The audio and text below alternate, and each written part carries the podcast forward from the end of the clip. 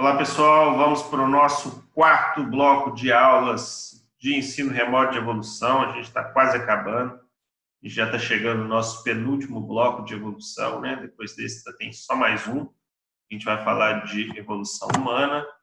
E neste bloco nós vamos tratar sobre análise filogenética. Né? Na primeira aula nós vamos ver os conceitos gerais e, as, e os elementos básicos de uma análise filogenética, das suas aplicações na forma de classificar os organismos.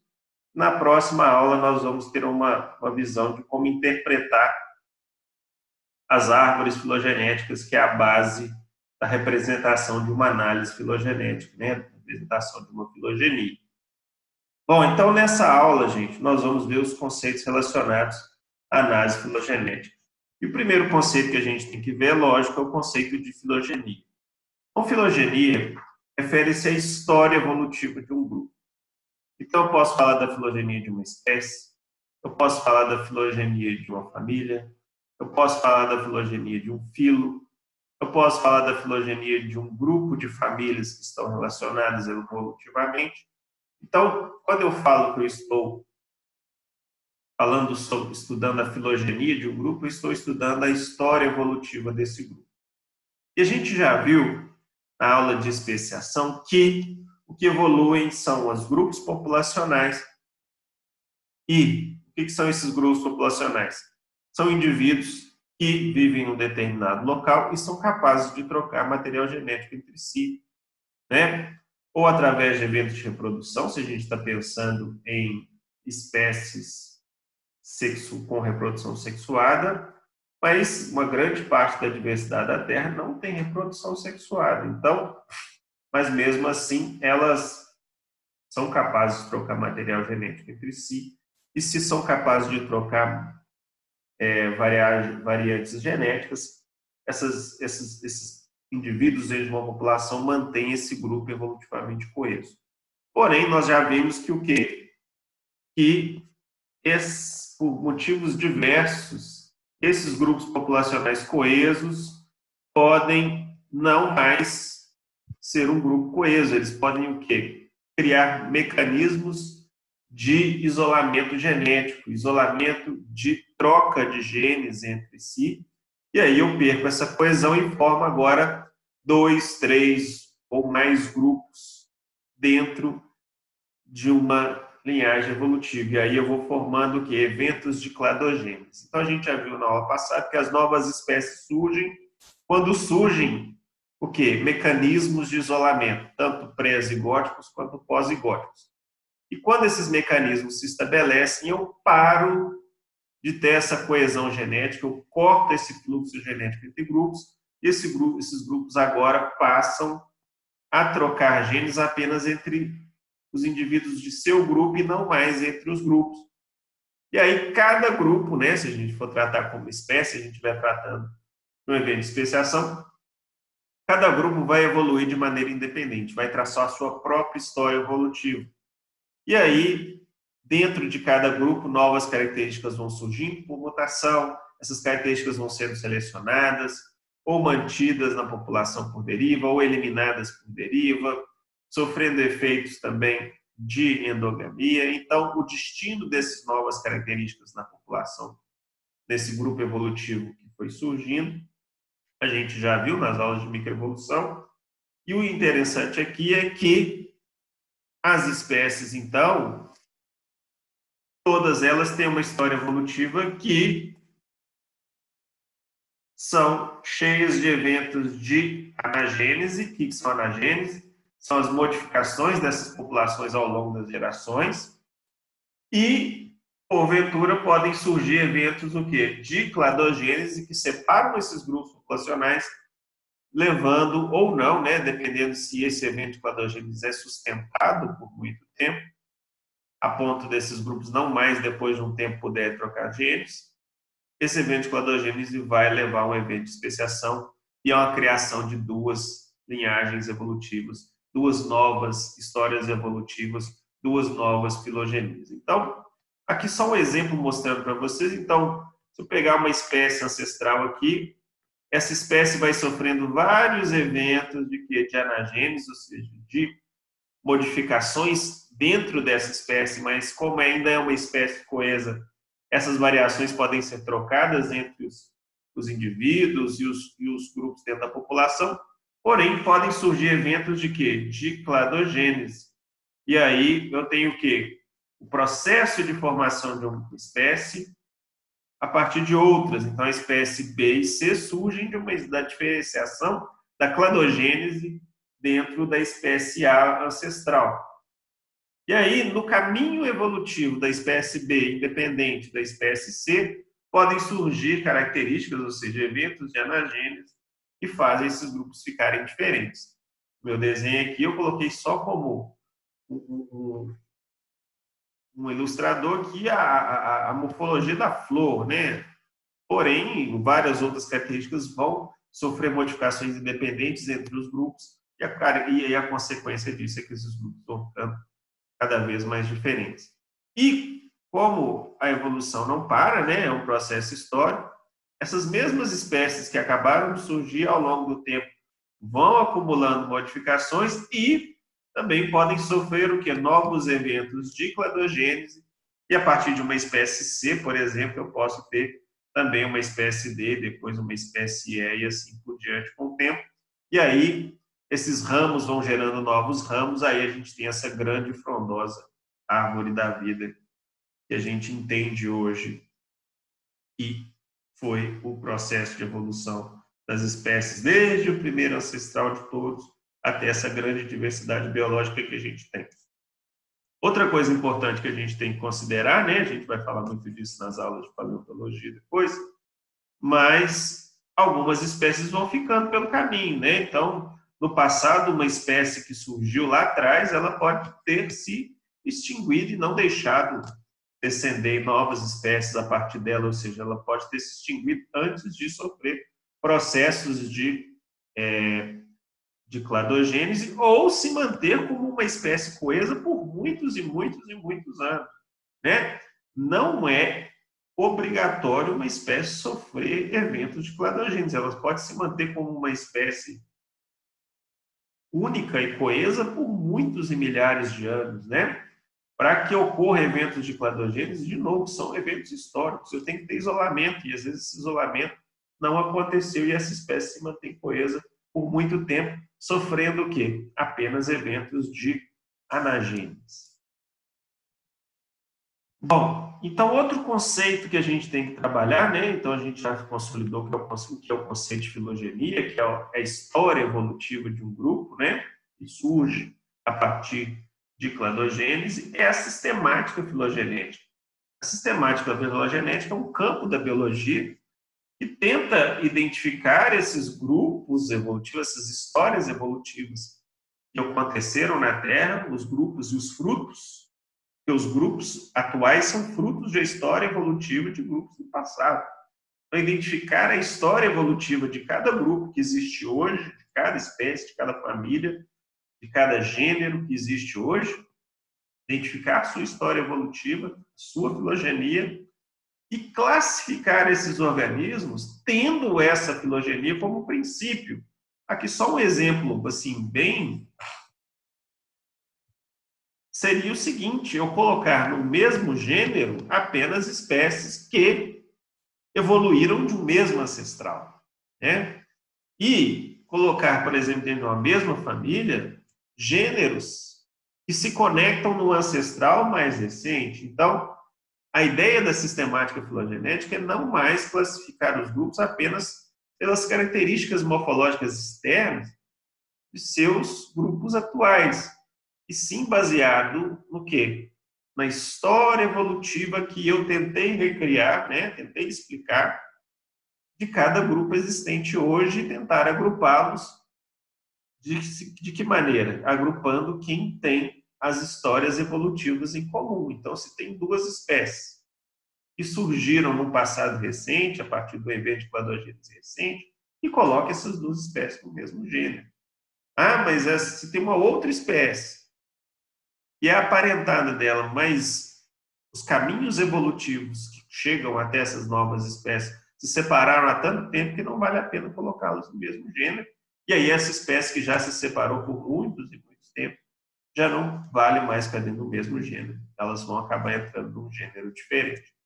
Então, a sistemática filogenética, ela tenta agrupar as espécies, gêneros e famílias, todas as categorias taxonômicas, baseado nas histórias evolutivas de cada grupo atual. Bom, então, outro termo que a gente tem que classificar é o quê? É análise filogenética. Então, quando eu falo que eu vou fazer uma análise filogenética, eu vou tentar reconstruir, tentar recontar, a partir das evidências que eu tenho, a história evolutiva de um grupo, a filogenia de um grupo. Então, aqui a gente tem que ter os três conceitos muito claros, né? que as pessoas às vezes confundem: filogenia, sistemática filogenética e análise filogenética. Qual a diferença? Filogenia é a história evolutiva de um grupo, né? sofrendo suas modificações, sofrendo suas ramificações, gerando novas espécies, etc. A sistemática filogenética é um jeito de organizar os seres vivos baseado nessa história, nessa filogenia. E a análise filogenética, gente, é o trabalho do biólogo, do que a gente chama de biólogo evolucionista, né, de tentar recriar, de tentar recuperar, de recontar a história evolutiva de um grupo, seja uma espécie, uma família, um gênero a partir das evidências que ele tem.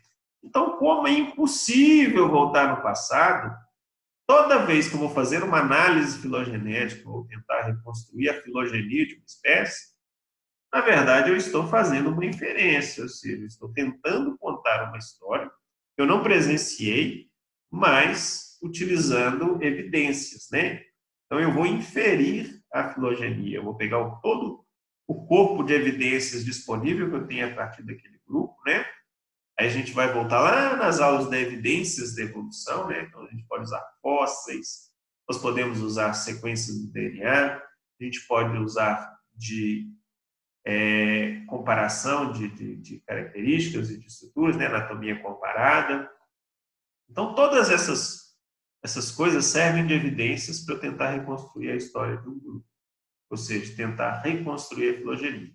Então, toda vez que eu pego essas evidências e tento reconstruir a filogenia de um grupo, eu estou fazendo uma análise filogenética.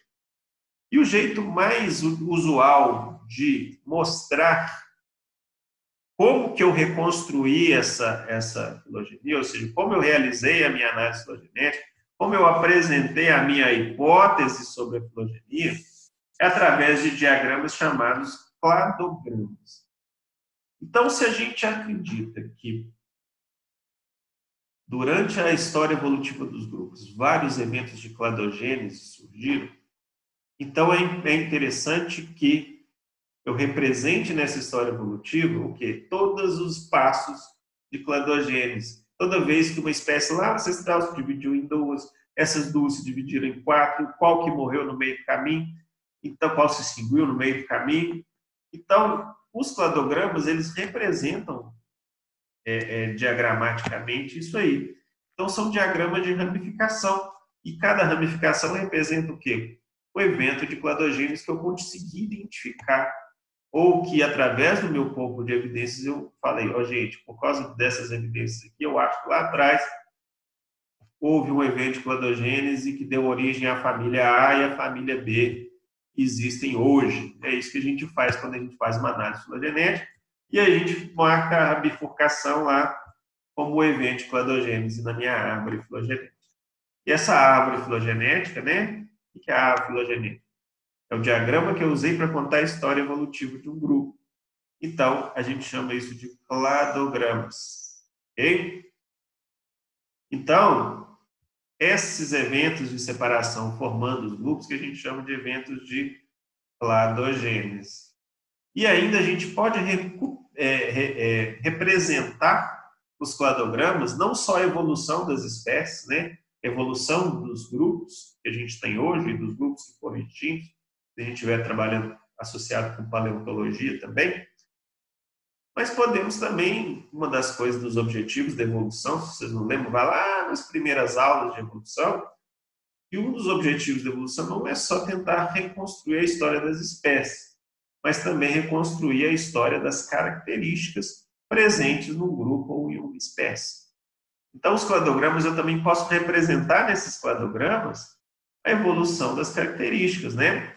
Por exemplo, a história evolutiva de um grupo não é só cladogênese, não é só ramificação. A história evolutiva do grupo também é anagênese, é modificação com o tempo. E nessas modificações que, são, que sofrem com o tempo podem surgir características novas, né? A base disso são os eventos de mutação que a gente já viu na aula de, de fator microevolutivo.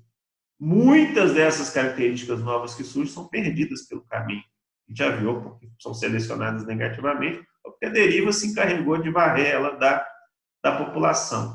Mas, obviamente, podem surgir características muito interessantes, com um valor adaptativo muito alto, ou seja, conferem uma habilidade daquele portador de se dar bem naquela população muito grande, gerando o que a gente chama até de características-chave para um grupo, né? ou seja, uma característica nova e confere tanta vantagem que ele vai se disseminar muito mais do que aqueles que não têm aquela característica. Então, eu posso marcar na história evolutiva de uma família, de um filo, que seja, onde que aconteceu o surgimento daquela característica baseado nas evidências que eu tenho. Então, os cladogramas servem tanto para mostrar os elementos de cladogênese, ou seja, como que a partir de pouco, algumas espécies ancestrais eu tive várias espécies atuais, mas também eu posso marcar nessa história evolutiva quando e onde surgiram as características dentro dessa história evolutiva, dentro dessa filogenia. Então, aqui, ó, a gente tem dentro do cladograma alguns elementos fundamentais. Então, a gente tem, por exemplo, os ramos, que representam o quê? O caminho percorrido pelas espécies ao longo do tempo. Então, cada ramo significa o quê? filogenia de um grupo. Né? E os ramos estão conectados por onde? Por nós. Os nós representam o quê? O momento onde ocorreu a cladogênese, onde os grupos se separaram. Então, o grupo era coeso, né? Vamos supor aqui, ó. Esse grupo era coeso até chegar nesse pontinho vermelho. Nesse pontinho vermelho é que se consolidou eventos de isolamento pré-zigóticos e pós-zigóticos, a ponto de quê? De, nesse momento, a evolução levar uma espécie para esse caminho e a outra espécie para um caminho diferente. E aí eu tenho uma história evolutiva começando por um lado, a história evolutiva de um novo grupo começando para o outro, com vários eventos de cladogênese e de anagênese.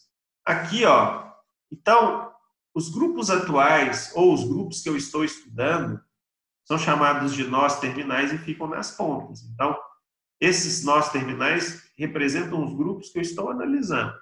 Ele pode conter espécies ainda existentes, quanto também espécies que já se extinguiram no passado.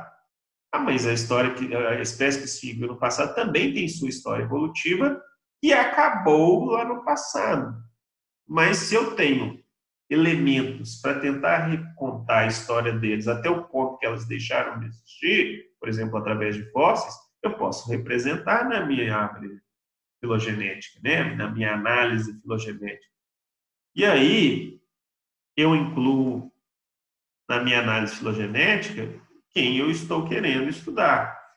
Então, por exemplo, se eu quiser, se eu estou querendo identificar quem são os parentes assim das aves mais próximas, eu vou representar tanto espécies que existem hoje, quanto espécies que eram relacionadas às aves, aos ancestrais das aves, mas que não existem mais. Estão representados aqui, ó, o Archaeopteryx e outros répteis, outros grandes répteis que viveram no passado, mas que sua história foram interrompidas por eventos de extinção. E eu ainda posso representar dentre os grupos atuais, quem é o mais aparentado com as aves que eu coloquei aqui como quem? Como os crocodilianos. Então, cada ramo desse aqui é uma história evolutiva de um grupo ancestral e cada nó interno é um evento de cladogênese. Nas pontas, eu chamo de nós terminais, estão os grupos que eu estou analisando. E aqui embaixo, que a gente chama de raiz, é onde eu estou começando a tentar contar a história um grupo. Porque se eu for contar a história inteira, toda a história, toda a evolução vai morrer no primeiro organismo vivo da Terra, que a gente chama de último ancestral comum, ou chama ou Luca. Né? Ou Luca é o termo em inglês para último ancestral comum, ou seja, é o primeiro de todos. Então, como vivemos não a evolução das espécies conectam todas através de evento planogênico, vou pensar, existe uma única espécie ancestral de todo mundo. Então, lógico que eu não preciso contar a história evolutiva de um grupo a partir lá do primeiro ancestral.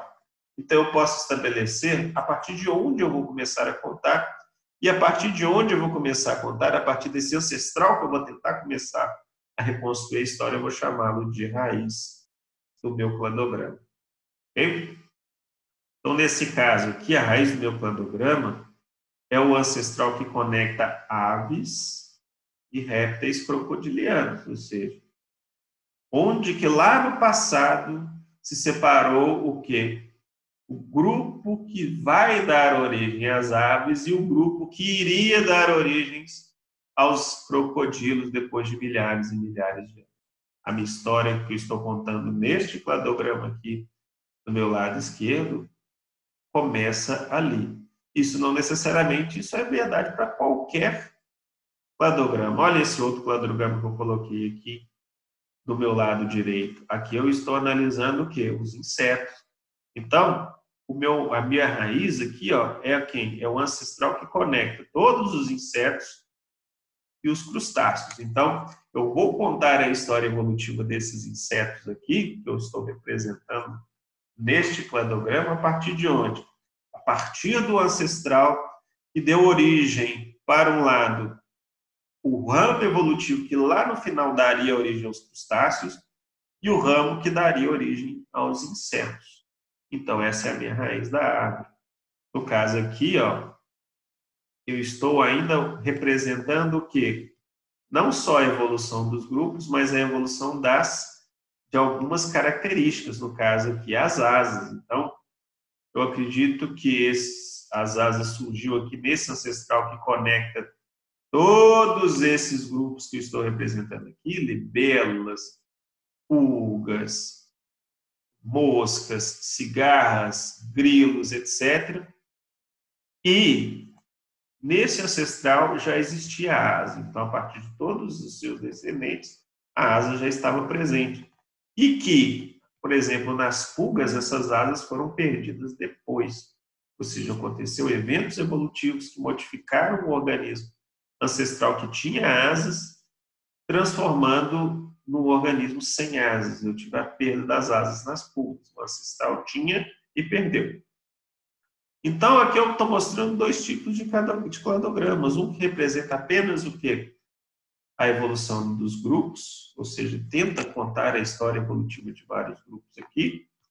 E nesse aqui eu estou representando tanto o que os grupos quanto a evolução de características. Existe ainda uma forma de criar cladogramas representando também o que a evolução dos grupos e tentando marcar no tempo quando que ocorreram os eventos de cladogênese. Então, nessa árvore filogenética eu estou tentando reproduzir o quê? Tentando recontar a história evolutiva dos primatas. E marcando claramente com as evidências que eu tenho de fósseis, de DNA, etc., quando que foi que aproximadamente ocorreram os principais eventos de quê? De cladogênese. Então, se a gente pegar aqui, ó, o ancestral comum, que deu origem, por exemplo, ao grupo dos macacos ápodos e que se separou dos outros macacos que ainda têm, os grandes macacos, mas que ainda têm rabo, né? Então, existe uma grande diferenciação dos grandes macacos. Né? Um grupo deu origem aos macacos que a gente hoje chama de macacos ápodos, né? o qual nós incluímos, nós não temos rabo, mas os gorilas também não, o chimpanzé também não, não. Existe um outro grupo de grandes macacos que ainda manteve a cauda, né? Aí se você vai pegar o babuíno, né, o, o mandril, etc., a gente ainda tem esses macacos com rabo. E lá no, então, essa árvore filogenética diz que o que o evento de cladogênese que separou esses dois, grandes grupos foi aqui mais ou menos no Oligoceno, né, que é uma era geológica, há mais ou menos 30 milhões de anos atrás. Ainda coloca aqui nessa árvore filogenética a margem de erro. Né? Eles marcaram que a data mais provável seria 30 milhões de meio de anos atrás, mas podendo variar entre 36 e 26 milhões de anos atrás. Então, nessa árvore filogenética, eu estou tentando reproduzir a história evolutiva dos grupos e ainda fazendo uma relação com o tempo geológico. Né? Essas árvores me dão mais uma informação aí. Muito bem. Então, quando eu estou analisando a evolução das características dentro de uma árvore, alguns termos surgem e é importante a gente saber é, o que significa cada um desses termos. Então, quando eu estou analisando características, é, é importante a gente ter em mente a diferença entre caráter e estado de caráter. Então, a característica, evolutivamente falando, é chamada de caráter. Então, por exemplo, é, é, tipo de caule numa planta é um caráter. E esse caráter pode se manifestar, essa característica pode se manifestar de várias formas, como por exemplo na forma de um escapo, de um estolão, de um caule espinhoso, de um colmo, né, que é todo segmentado igual da cana, uma gavinha no caso da uva e etc, um tubérculo, né? Todos eles são o quê? tipos diferentes de caule.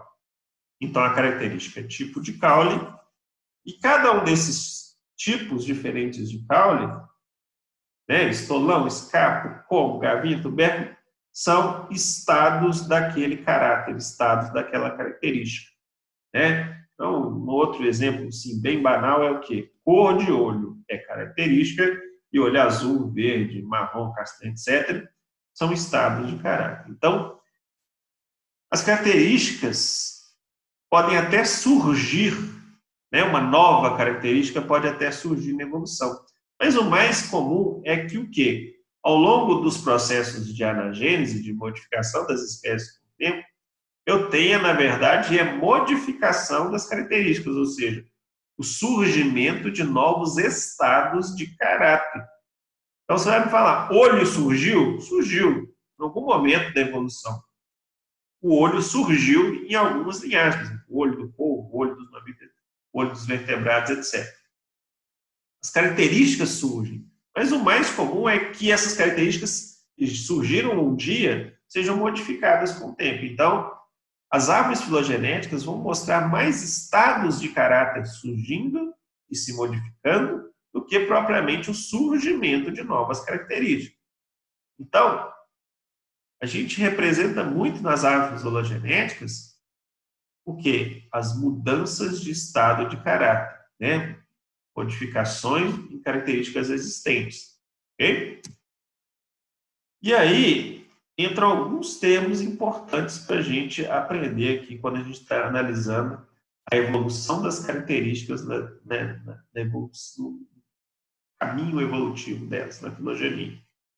Então, o estado de caráter original, ou seja, o pré-existente, então, assim, se a gente imagina que uma característica surgiu, ou se ela estava no ancestral de todo mundo que eu estou analisando, eu falo que essa é a característica original, é a característica ancestral. E aí, esse estado, ou seja, a manifestação da característica nesse ancestral, por exemplo, se ele tinha olho preto, o estado olho preto, se ele estava lá no primeiro ancestral de todo mundo que eu estou analisando, eu vou chamar esse estado de estado plesiomórfico. Então, vamos recapitular. Eu estou analisando várias espécies de mamíferos. Okay? Todas elas têm olho. Mas a cor do olho dentro delas pode ser de várias cores, vários estados de caráter diferentes. Se lá nesse ancestral de todo mundo que eu estou analisando, o olho era preto, eu vou assumir que olho preto é um estado plesiomórfico, ou estado ancestral, ou estado primitivo. Ok? Lembrando que a conotação de primitivo aqui não quer dizer que é menos complexo ou é pior. Tá? Primitivo significa que veio antes. E os novos estados de caráter que vão surgindo ao longo da história evolutiva, ao longo da filogenia, né? por exemplo, se o estado ancestral era olho preto, e ao longo da evolução foram surgindo olho azul, olho verde, olho marrom, olho vermelho, que seja, cada um desses novos estados de caráter nós vamos chamar de estados apomórficos, ou estados derivados, ou estados avançados. Lembrando que avançado não é mais complexo ou melhor, significa que veio depois do ancestral ou primitivo. Então, esses, essas características ancestrais que estavam presentes lá no ancestral de todo mundo podem não ter se modificado na história evolutiva de alguns grupos, podem ter se mantido. E se ela foi mantida em um ou mais grupos, eu vou chamar o quê? Essa característica de uma simplesiomorfia. Então, tá. Se dois grupos atuais que eu estou estudando mantém o olho preto, que é o olho que estava lá no ancestral, eu digo que o olho preto é uma simplesiomorfia que foi compartilhada por esses dois grupos. E essa característica ancestral, eu vou chamar de plesiomorfia. Então, o que é a plesiomorfia? É um estado de caráter que estava lá onde? Desde o ancestral e não se modificou com o tempo. Se essa característica ainda é compartilhada por grupos atuais, ela é uma simples isomorfia. Da mesma forma, gente, características novas podem ter surgido e podem ser compartilhadas entre grupos atuais. Por exemplo, lá no passado, o olho preto sofreu uma mutação, gerou o olho azul. Esse olho azul foi, está presente na história evolutiva de mais de dois grupos, mais de de um dos grupos atuais que eu estou analisando, ela está sendo compartilhada entre esses grupos e ela surgiu depois que eu comecei a analisar a história dessas espécies. Né? Então, ela é uma apomorfia, um caráter derivado, é um caráter novo. E se ela é compartilhada, ela é uma sim-apomorfia, uma sinapomorfia. Agora, existem apomorfias, ou seja, características novas, estados de caráter novos, que só um grupo tem. E geralmente essas que só um grupo tem surgiram provavelmente bem recentemente na história dos grupos que eu estou contando. E se essa característica só está presente em um grupo, ou seja, se ela é exclusiva de um grupo que estou analisando, por exemplo, olho vermelho só tem um grupo que tem olho vermelho, eu vou chamá-la de autapomorfia. Okay? Então, gente, a evolução das espécies, ela o quê? Ocorre juntamente com a evolução das características que surgem dentro dessas espécies. Então, na evolução, eu posso analisar conjuntamente o quê? Tanto a evolução da espécie, né, com seus eventos de cladogênese, quanto que a evolução das características, ou seja, a modificação das características que ocorre ao longo do tempo dentro dessas espécies, ou seja, os processos de anagênese. Então, aqui eu estou mostrando que, que ocorrem desde eventos de anagênese quanto de cladogênese. Olha só, vamos analisar a cladogênese aqui. Então, aqui eu estou mostrando no meu número 1 um aqui, ó, porque um evento de cladogênese. Era, tinha uma espécie alfa que sofreu a, a processo de especiação gerando duas espécies, gama e beta. E o tempo continua. A espécie beta se manteve coesa ao longo do tempo, enquanto que a espécie gama está passando por um processo de cladogênese.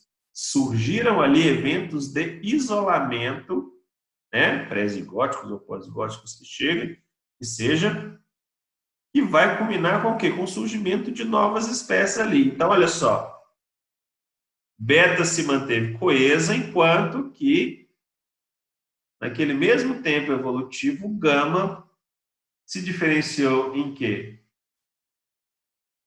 Em é, delta e epsilon. Ok? E se a gente continuar acompanhando aqui a história evolutiva desses grupos, o que, que aconteceu? Beta continuou coesa no tempo, né? Já estamos no tempo 4. E aí eu tive o quê? Uma continuação do quê? Dessas espécies aqui que eu analisei, ó. Delta e epsilon continuaram coesas com o tempo, ainda no tempo 4, e depois se mantiveram coesas no tempo 5, tanto epsilon, quanto delta, quanto beta. Olha só. E todas essas espécies atuais aqui no tempo 5, epsilon, beta e, e, delta, todas elas o que vieram de uma espécie ancestral que eu chamei de alfa, entenderam? Então essa essa representação filogenética aqui me mostra o que a história evolutiva dos grupos, né? Hoje eu tenho que as espécies beta, delta e epsilon, e eu mostrei como que todas elas vieram da história evolutiva de quem? do ancestral alfa. Mas nessa mesma, ao mesmo tempo que aconteceu todos esses eventos de cladogênese, aconteceram vários eventos de quê? De anagênese, ou seja, surgimento de características. Né? Aqui eu mostrei um rabinho, perninhas. E se uma característica surgiu no ancestral, quando há o evento de cladogênese, essa característica que surgiu aqui, ó, em gama, vai ser passada para os seus descendentes. E a tendência é que elas sejam o quê? Compartilhadas. Então, vai aí a uma característica interessante. Quando grupos compartilham características, pode ser que essas características tenham sido compartilhadas por quê? Porque surgiu independentemente igualzinho nos dois? Não, porque essa característica já estava presente no ancestral. Aqui nesse exemplo, o pé surgiu foi aonde? Foi em gama. E gama passou para onde? Para os seus descendentes. Por que, que beta não tem pé? Porque essa característica pé surgiu nesse ramo evolutivo aqui e não nesse. Nesse surgiu foi o rabinho ali. Muito bem, gente. Só que é o seguinte, podem existir características depois delas, quando os grupos já se separaram. Então, depois que ocorreu o evento de cladogênese e a partir de gama eu gerei a espécie delta e epsilon, dentro da linhagem evolutiva de delta e epsilon, que estão ocorrendo já independentes, novas características vão surgir.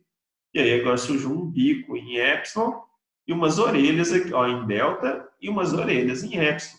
Ou seja, surgiram novas características que são exclusivas desse grupo. Assim como também, gente, a gente olhar aqui no último, podem surgir características exclusivas em beta também, que se manteve coeso. Não quer dizer que, se uma espécie não sofreu novos eventos de cladogênese, significa que a anagênese não vai acontecer. Vai acontecer sim.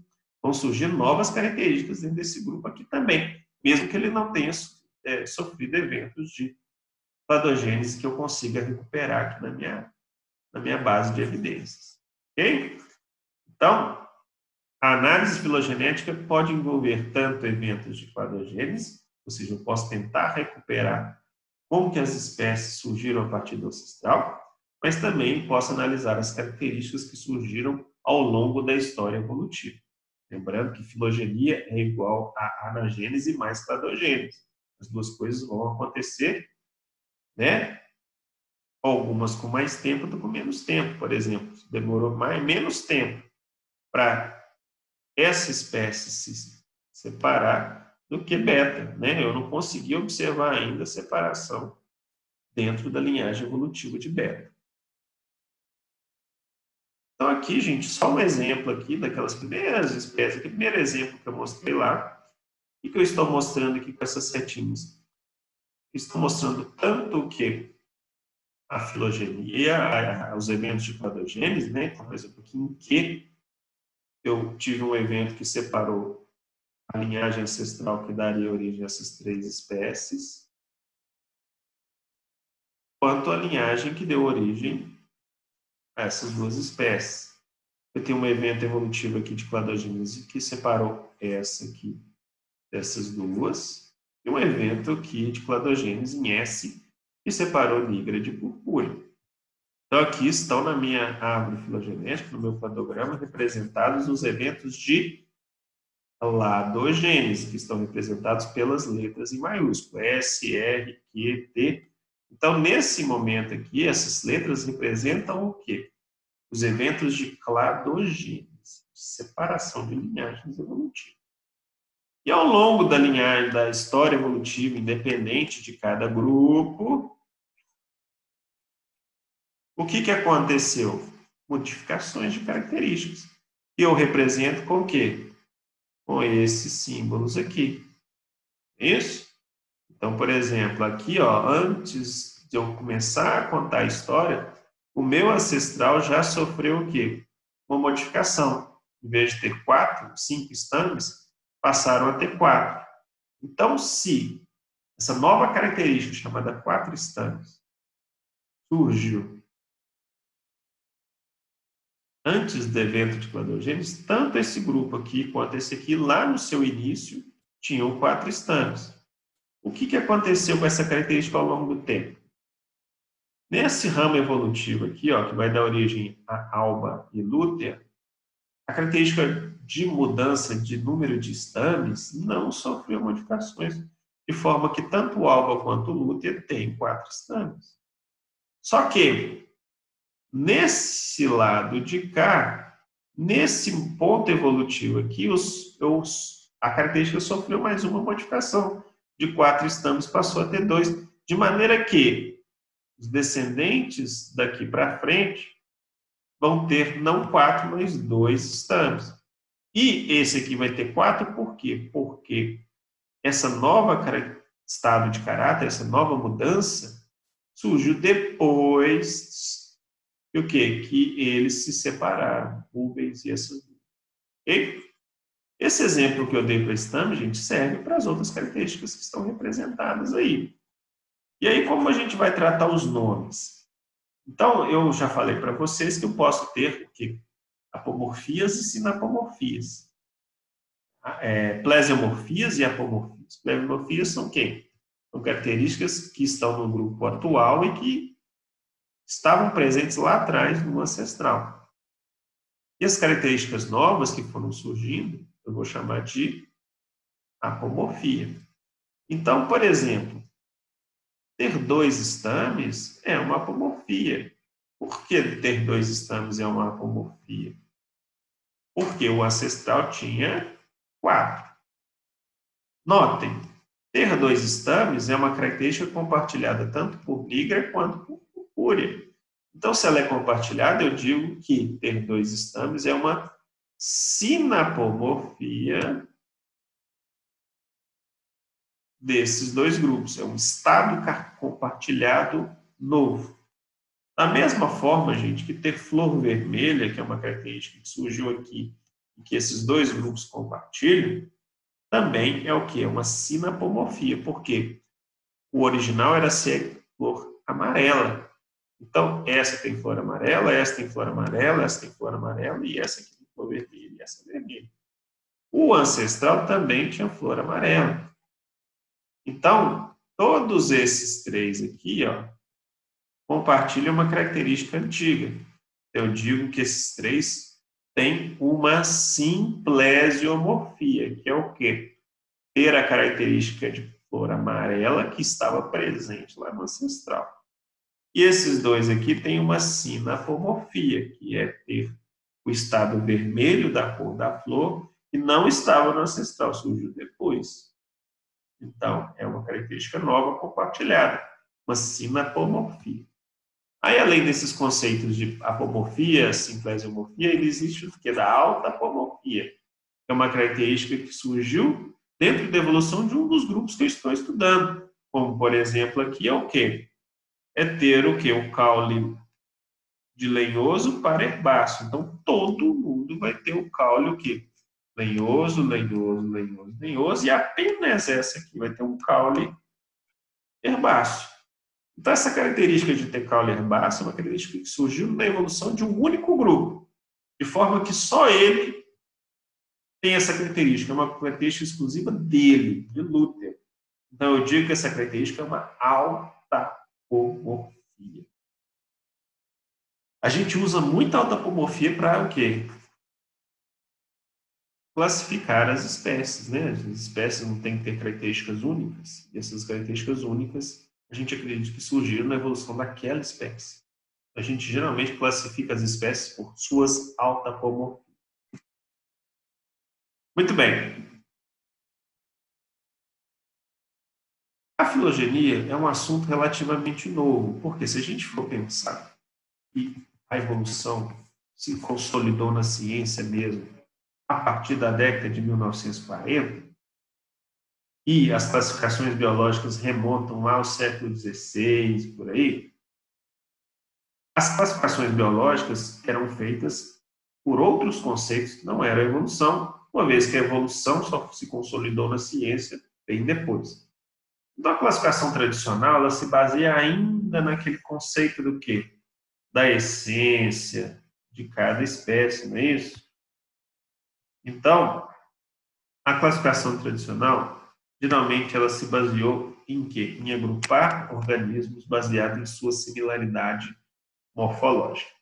Só que, a partir do momento que nós assumimos o conceito de evolução de ancestralidade comum, a classificação passou a ser baseada na evolução. Em vez de pegar todas as espécies e guardar em caixinhas diferentes, né, colocando na mesma gaveta caixinhas que têm características similares, eu passei a classificar os organismos como uma grande árvore, né? colocando dentro do mesmo grupo ramos próximos. Né? Então, a classificação tradicional acabou dando lugar a quem? Classificação cladística, que se baseia não em caixinhas por similaridade, sim por clados, ou seja, por, por filogenias é, por grupos filogenéticos próximos, ou seja, por organismos aparentados, que compartilham uma história comum recente. E aí, eu não vou levar apenas a consideração a similaridade. Eu vou levar em consideração o quê? Características compartilhadas, né? Ou seja, as mesmas características dentro de um grupo. Porém, apenas aquelas características que vieram de um ancestral comum. Se a gente voltar lá naquele desenho, né? Aqui, ó.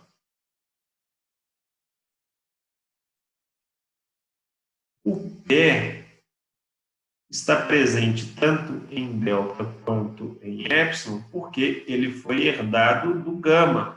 Então, essa é uma característica importante para eu colocar o quê? Gama e epsilon dentro do mesmo gênero, duas espécies dentro do mesmo gênero.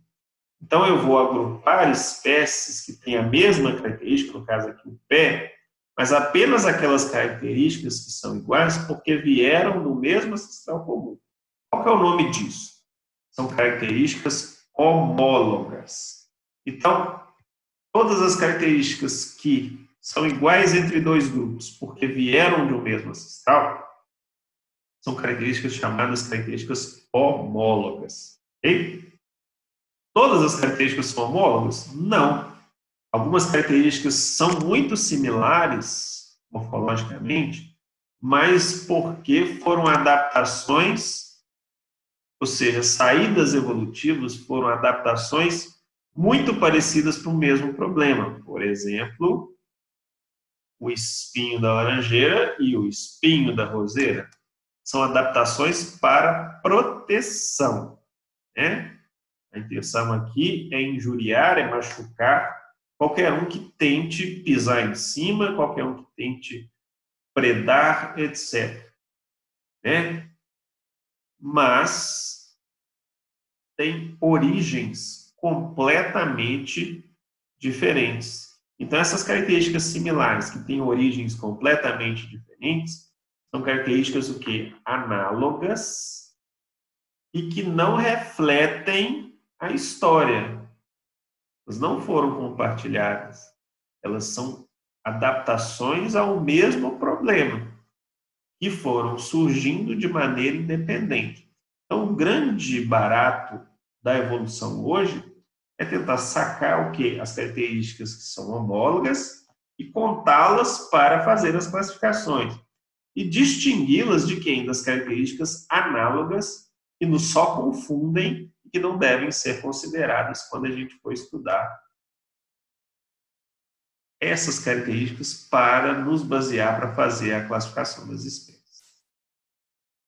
E aí, gente, quando nós começamos a fazer a transição da classificação tradicional para a classificação contemporânea, cladística, que assume que só as características homólogas que importam, só aquelas que foram herdadas do ancestral que importam, e tentar separar das análogas, aí que a gente viu que, que existem grupos que foram formados lá atrás e que agrupam espécies que têm histórias evolutivas muito diferentes e foram colocadas juntas porque foram criadas baseadas nas características análogas, mais nas análogas do que nas homólogas. E aí, isso gerou três cenários que a gente chama de três grupos de classificação. Os grupos monofiléticos, que são aqueles reais, aqueles que foram criados lá atrás a partir de similaridade, e que essas similaridades refletiam características homólogas. Então, eu agrupei lá atrás, mesmo sem saber, os grupos que tinham histórias evolutivas comuns. Né? Por quê? Porque eles foram criados a partir de comparações e agrupamentos de similaridades, mas baseados em características o quê? homólogas, refletem a história evolutiva. Mas lógico, gente, que esses grupos podem ter deixado alguém de fora, né? Principalmente aqueles que se modificaram muito recentemente, ficando muito diferentões dos seus parentes por algumas características, mas que preservam um monte de outras que são homólogas, mas que não aparecem tanto, porque as diferenças são muito gritantes. E essas diferenças são apenas o quê? Apomorfias desse grupo, autoapomorfias desse grupo. E aí eu posso ter formado lá atrás grupos e pegou um monte de gente que ia aparentar, mas deixado alguns de fora. Então, esses grupos são os grupos que a gente chama de incompletos. São os grupos parafiléticos, que hoje a gente tenta fazer o quê? Pegar quem está de fora e colocar de dentro, para que esses grupos parafiléticos se tornem grupos monofiléticos. A ideia aqui é só ter grupos monofiléticos, grupos que, que tentam agrupar espécies que têm características compartilhadas porque vieram do ancestral. E ainda existem alguns problemas maiores, no qual há agrupamentos de espécies muito diferentes entre si com relação às histórias evolutivas e que foram colocadas no mesmo balaio lá atrás porque a gente não conseguia distinguir as características homólogas e análogas muito, a gente distinguia com pouca eficiência. Isso acontece muito com micro-organismos, onde as ferramentas para se levantar características lá atrás eram muito rudimentares. Aí eu poderia levar em consideração características que eu via, mas essas características não refletiam a evolução do grupo de jeito nenhum. E aí o que? Eu poderia estar juntando é, alicate com abacate. Então, é, esses grupos devem ser extintos, né? E aí os seus grupos devem ser recolocados na forma monofilética, ou seja, formar novos grupos baseado nas características homólogas e não análogas. Então, aqui. Então, por exemplo, se eu criar um grupo como foi lá no passado, formado pelos grandes macacos ápodos e o ser humano foi colocado de fora desse grupo, eu estou formando então que um grupo parafilético, porque eu formei até um grupo onde estava todo mundo importante aqui, orangotango, gorila e chimpanzé. Todo mundo veio desse ancestral aqui. Porém, alguém ficou de fora. Quem é?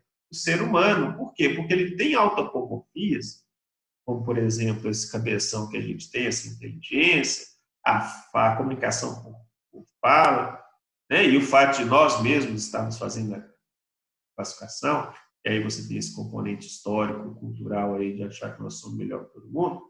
Então, isso fez com que a gente falasse, não, o homem é muito diferente desse povo todo, desses outros macacos ápidos. Então, ele tem que formar um grupo separado, né? Formou os hominídeos. E os outros primatas, muito parecidos com eles, mas que a gente fingiu que não era, colocou num grupo separado. Hoje, a gente sabe que o quê? O homem compartilha um ancestral comum com esses três. Então, é importante que isso aqui seja feito um grupo com os quatro, formando um grupo monofilético. Mas enquanto o homem ficou de fora, esse grupo formado apenas por orangotango, gorila e chimpanzé era um grupo parafilético. Então, o grupo parafilético seria um que englobasse todos os ancestrais, todos os descendentes desse ancestral aqui. Né? Agora, há muito tempo atrás, né? Isso já lá nos tempos das primeiras classificações, todos os organismos marinhos eram classificados dentro de um único grupo. E aí, baleia e tubarão, gente, foi colocado num grupo só.